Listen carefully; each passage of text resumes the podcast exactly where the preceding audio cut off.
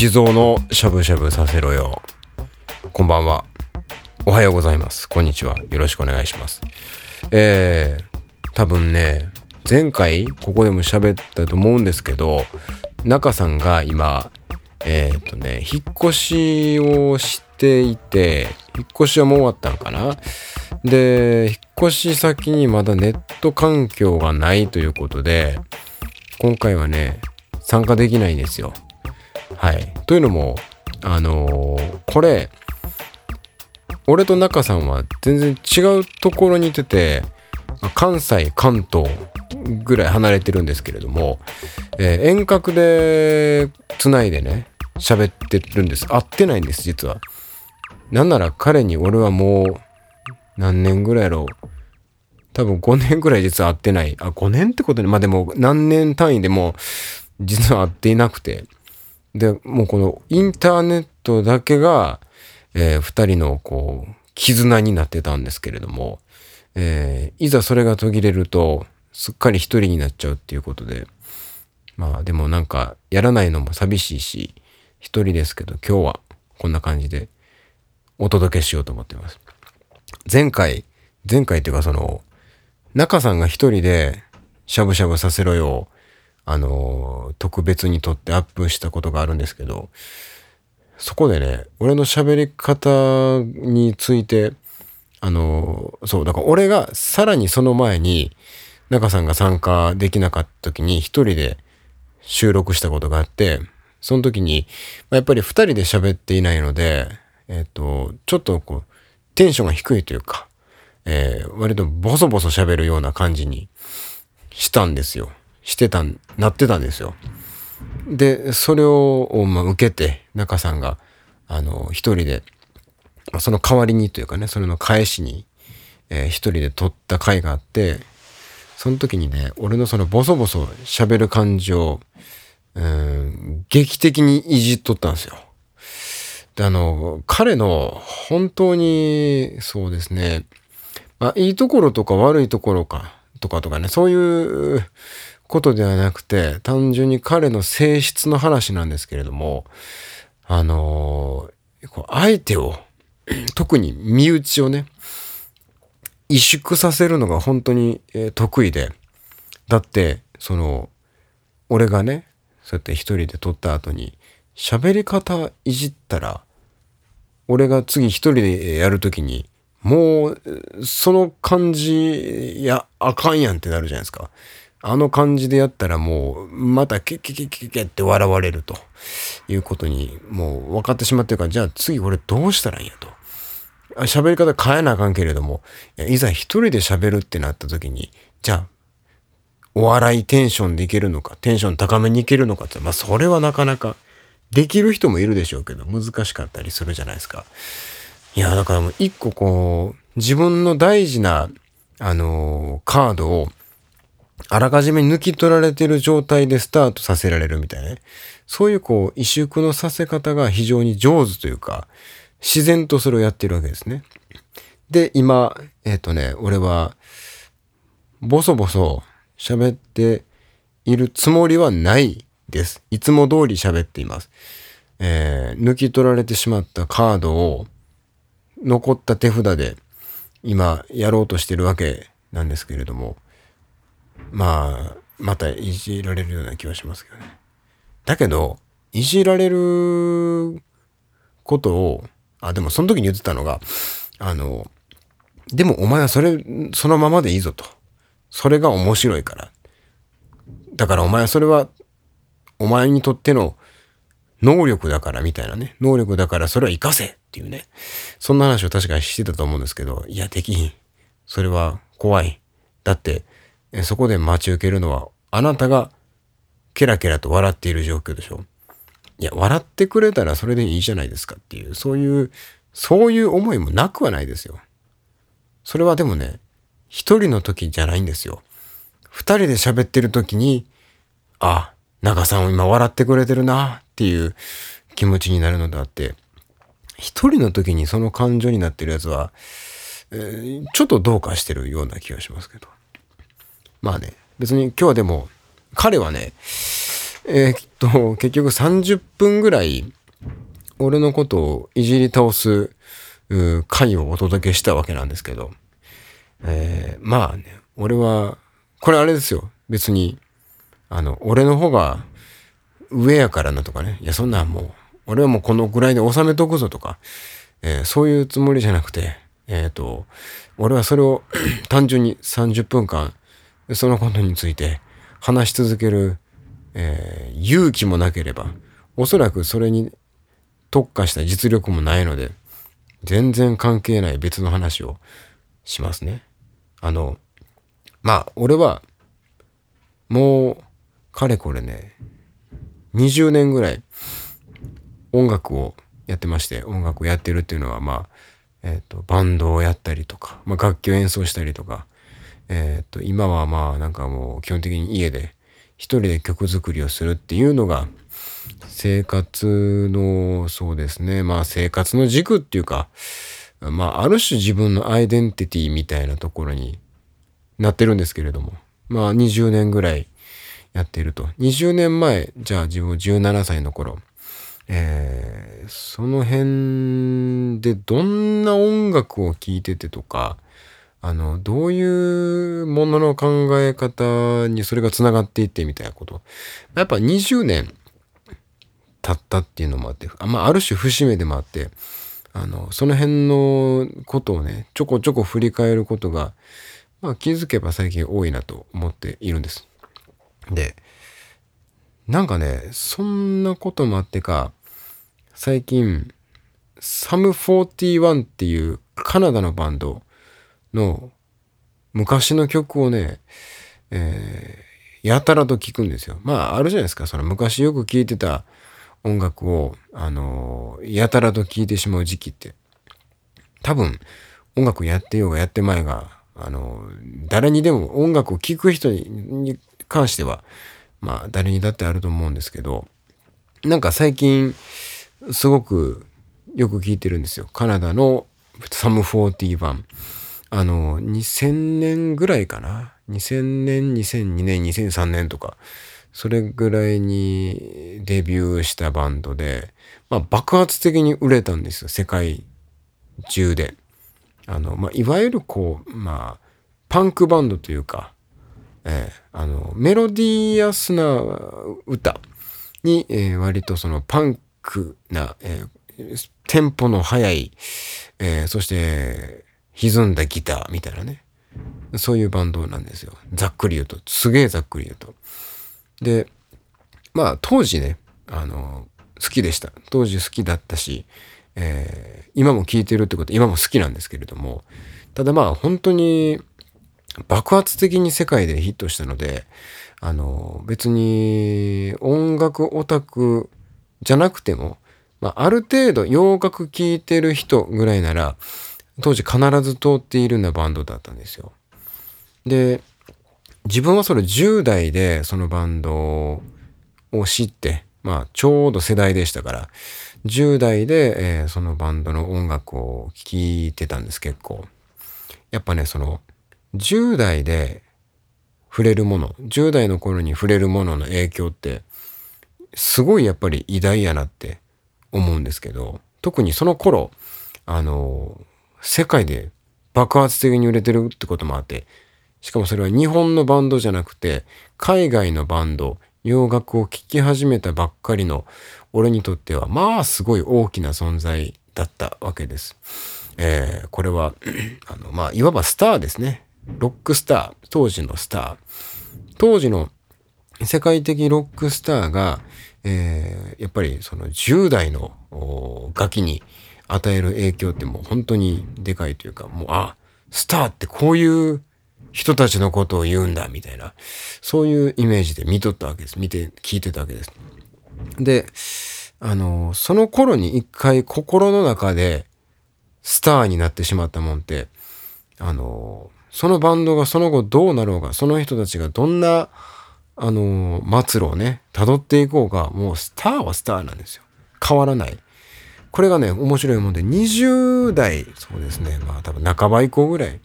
に、本当に浸水するようなバンドがいたとしても、スターになりづらい、ならないとはもちろんいません。実際に20代以降で、あの、自分にとってのスターになった人たちっていうのはいるんですけれども、やっぱりね、10代の頃ってそのスター枠に、あの、ハマりやすくなるっていうか、こんな世界が世の中にはあるんだとか、こんな人たちが世界中にはいるんだとか、そういう影響をやっぱり受けやすい時代、時期ですね。自分にとって10代というのは。まあ、あの、っていうぐらいものを知らないっていうことなんでしょうけど、結果から言ってしまうとね。で、まあその時に、かっこいいバンドやなと思って聞いてて。で、そこから、まあ、あの、アルバムをこう重ねていくたびに、出していくたびに、音楽性が割と大きく変わったりとかして、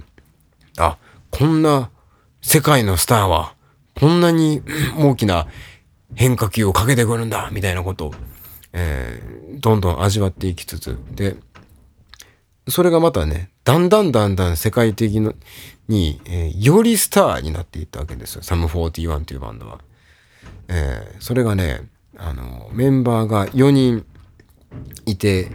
たんです、当時。ドラム、ベース、ギターボーカルとギター。で、この、ギターの人、ギター専門の人ですね。ギターボーカルじゃなくて、ギターの人が、まあ、どうやらその、そのバンドの、あの、音楽性の中枢を担っているみたいなことが、えー、まあ、10代の俺にもなんとなくわかるぐらい、あの、キャラクターの濃い人やったんですよ。そのキャラクターで音楽的キャラクター、ギターの感じとかね、見てたり聞いたりしてる分に、相当この人の、あの、才能が重要なんだなっていうことが、えー、なんか明らかだったんですね。で、その人が、あの、まあ、こう、結論から言うと脱退するんですよ、その後。あの、本当にサム41がピークに達したところで、人気が頂点のところで脱退するんですよ。で、そしてこの後どうなるんだろうって思ってるところで、まあ、あの、次のアルバムが出るわけです。で、次のアルバムが出る頃、まあ多分そのメンバーが抜けるっていうこともあるでしょうから、多分ね、ちょっとまあ空いてるんでしょうね。っていうのと、あの、当時そのサム41が、えー、やってた音楽が世界中でヒットしてるっていうことは、やっぱりそれに近い音楽も、えー、同時に世界中でヒットしたわけなんですけれども、そのブームも同時にちょっと衰退していくと。っていうところで、えー、重要人物の脱退があるわけです。えー、で、そこで、まあ、ブームが下火になったところで次のアルバムっていうもう最悪な状況ですね、バンドとしては。で、ここでね、やっぱり音楽性が変わるんです、また。変わるんですけど、なんというか、あのちょっと可愛らしくなるんですよ。どっちかっていうと。なんか今までハードで尖ってたようなところが、えー、ちょっとこう、おや、世の中に迎合してるな、これはっていう、ちょっと可愛らしい様子が伺えるようなアルバムが出るわけですよ。で、あの、自分も含め、そこで一回、うん弾くわけです。もういっかな、みたいな。で、まあ、10代から20代にかけての、えー、頃だったので、やっぱりね、自分もその、えー、多感な時期ですから、そう、そういうタイプの音楽じゃないタイプも、えー、聞き始めるわけですね、たくさん。おまず、スターっていうのがいるんだっていう後に、世の中にはこんなにいろんな音楽が溢れているのかっていうことに、やっぱりその、楽器をやってると気づく機会も多いので、えー、自分の中でのこう、スターが、えー、スターの柱が何本か確立した後に、えー、その柱と柱を結びつけるかのように、え、いろんな音楽に熱中していくわけです。人だけじゃなくて。こんなにいっぱいおんのやったら、全部がスターというふうにいきませんから、えー、一個一個の音楽に、ジャンルに、えー、その様子に浸水していくわけです。で、だんだんだんだんその聴くジャンルも変わっていったりして。で、その頃に同時にサム41は、ま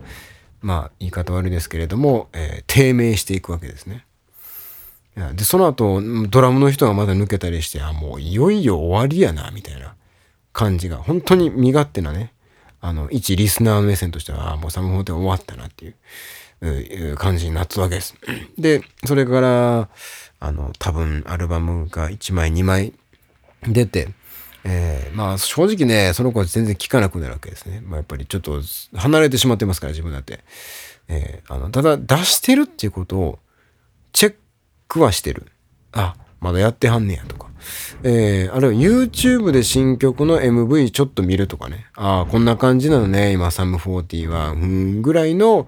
えー、感じで表向きはチェックするんですけど、あの、やっぱりね、その、表面上というか、まあ表面上っていうのはその、えー、周りに対しての自分のこう振る舞いみたいなんと、あと、例えばその周りに対して、いや、サムホテでも終わったよね、みたいな、えー、そういう雰囲気をおそらく出していた、出していたし、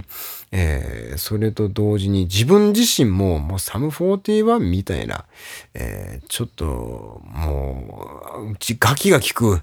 音楽だぜみたいなそういうところが多分自分にもあったんでしょうけどまあただそれに覆いかぶさって見えづらくはなってるけどやっぱりあの10代の自分の心に衝撃を加えたあの頃のスターのであるサム4 1は残ってるわけです。なので、えー、そのサム41がもうどうしようもないけれども、どうしようもないけれども、やっぱり、あの、スターであってくれっていう、なんかそういう残念さもあったっていうかね。つまり自分の中にいるサム41は、がスターであることは変わらずにずっとあったっていう、そういう状況だったです。で、そこからね、えっ、ー、とね、だからまあ結局そういうちょっとした情報を追いかけ続けてたわけですね。でですよ、2000、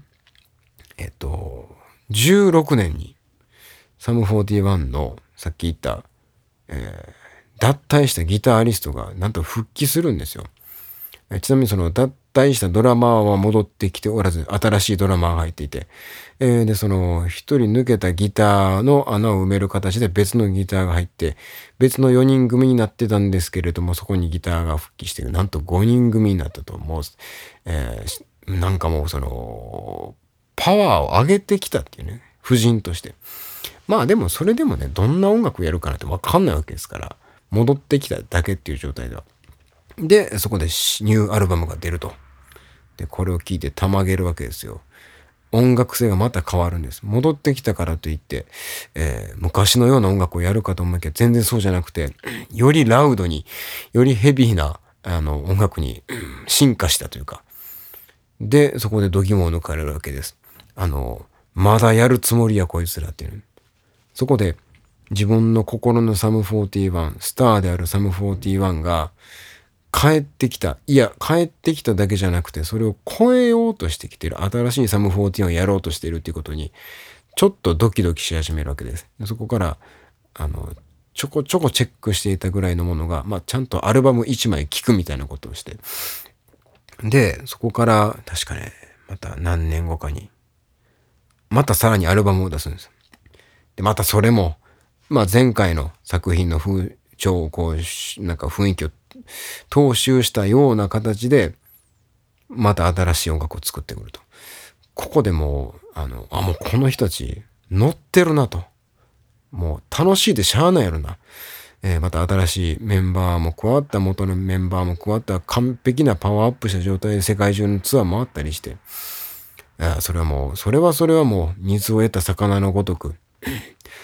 いいライブを繰り広げてる感じだったんです。いいライブを繰り広げてるというのは、その昔の2000年代頭の方、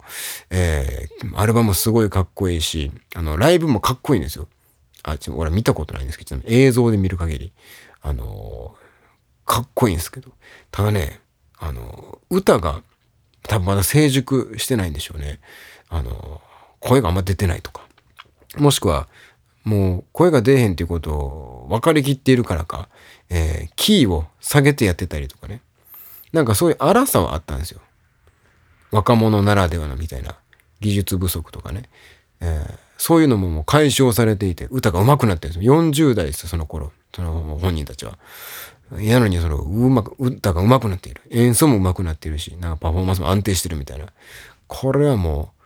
う、もう無敵やぞ、みたいなね。旗から見ると。そこで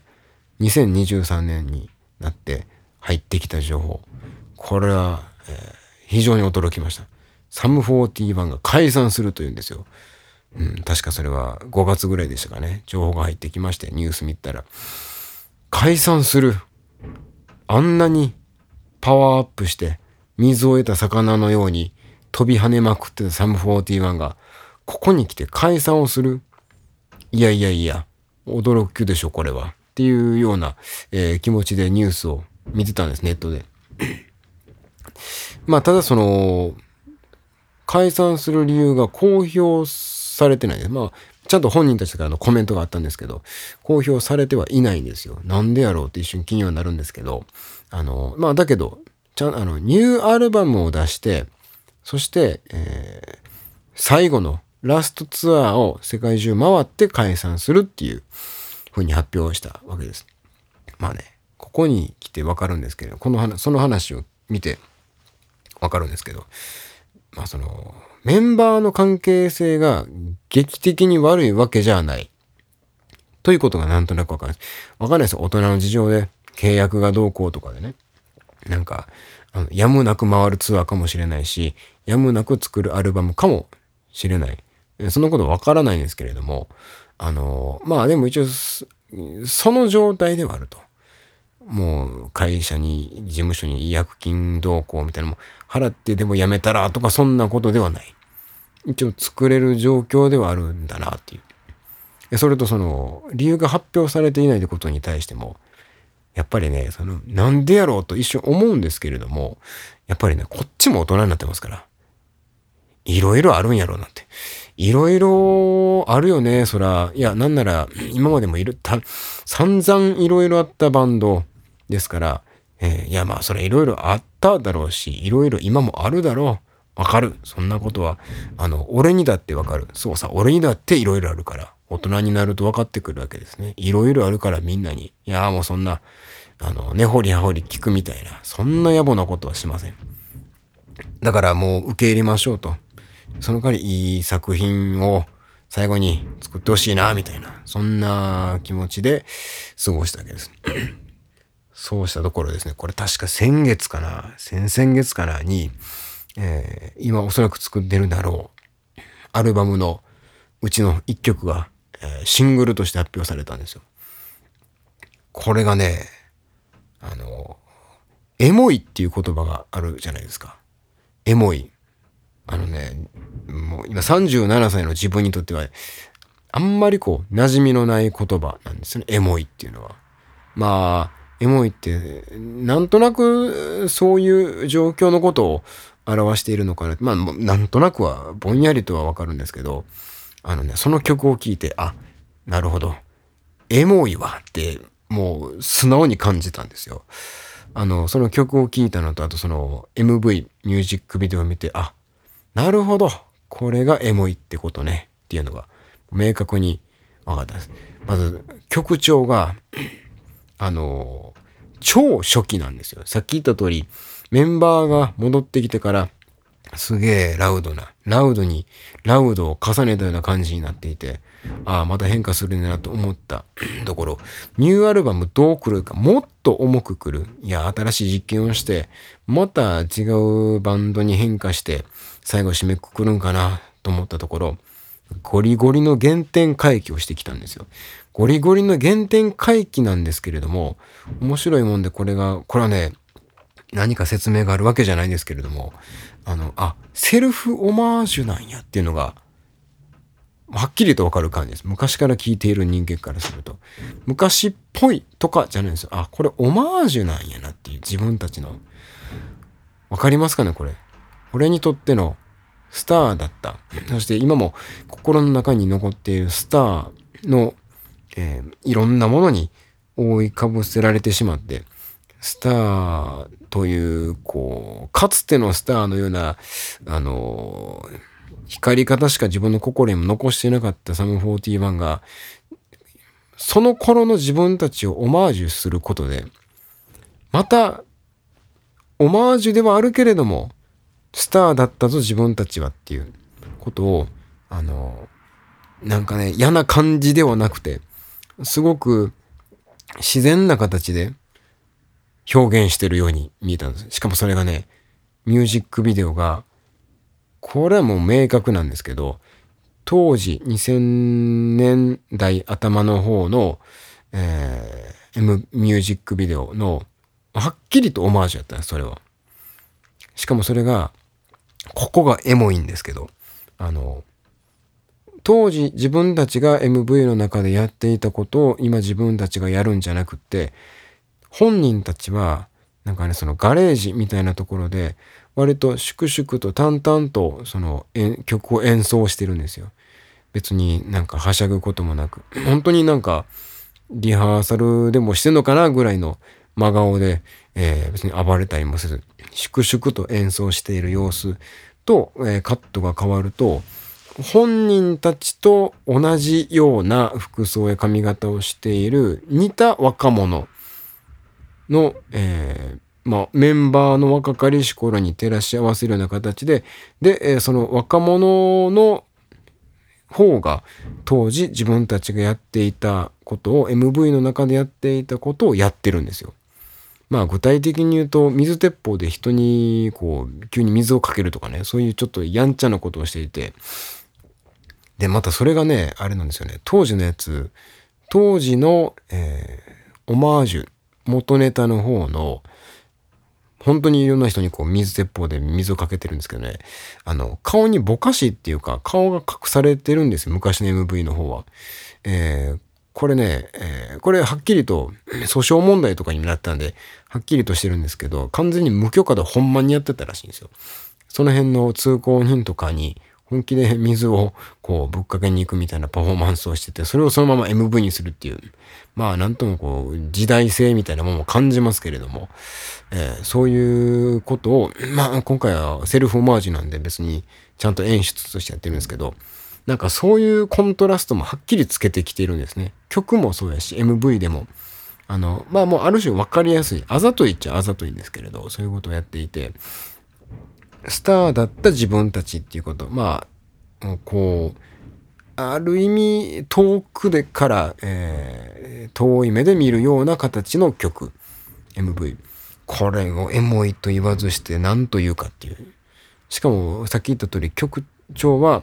もう一個前のアルバムでとはまた全然違う感じになってるんですよ。いやこれはあの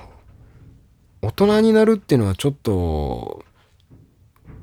いいことかもしれないっていうかもちろん悪いことばっかりやとは全然思ってたわけじゃないしそれは今の方がいい部分っていうのもたくさんあるしまあある種、うん、自分の中でもう若い時に戻りたくないとかね、今の方がいいみたいなことを、まあ真剣に思ってるわけなんですけれども、思ってるところは多々あるんですけれども、それはでも、ある意味自分のこう過去を否定する形で、えー、昔の自分はバカだったねとか、何もできることがなかったね、少なかったね、みたいなことで、今とこう、コントラストをつけて、今をこう、なんというかね、あの、いいものとして自分の中で扱いたいみたいな、そういうところも多分あるんですよ。っていうものを、過去の心のスターっていう、こう、ある種一個点を打つことによってね、今と自分が、その、全然、あの、会ったこともない、え、世界のどこかのスターですよ。その人たちと自分がこう照らし合わされてなんかね10代の自分のことをちょっと肯定してあげたくなったりとか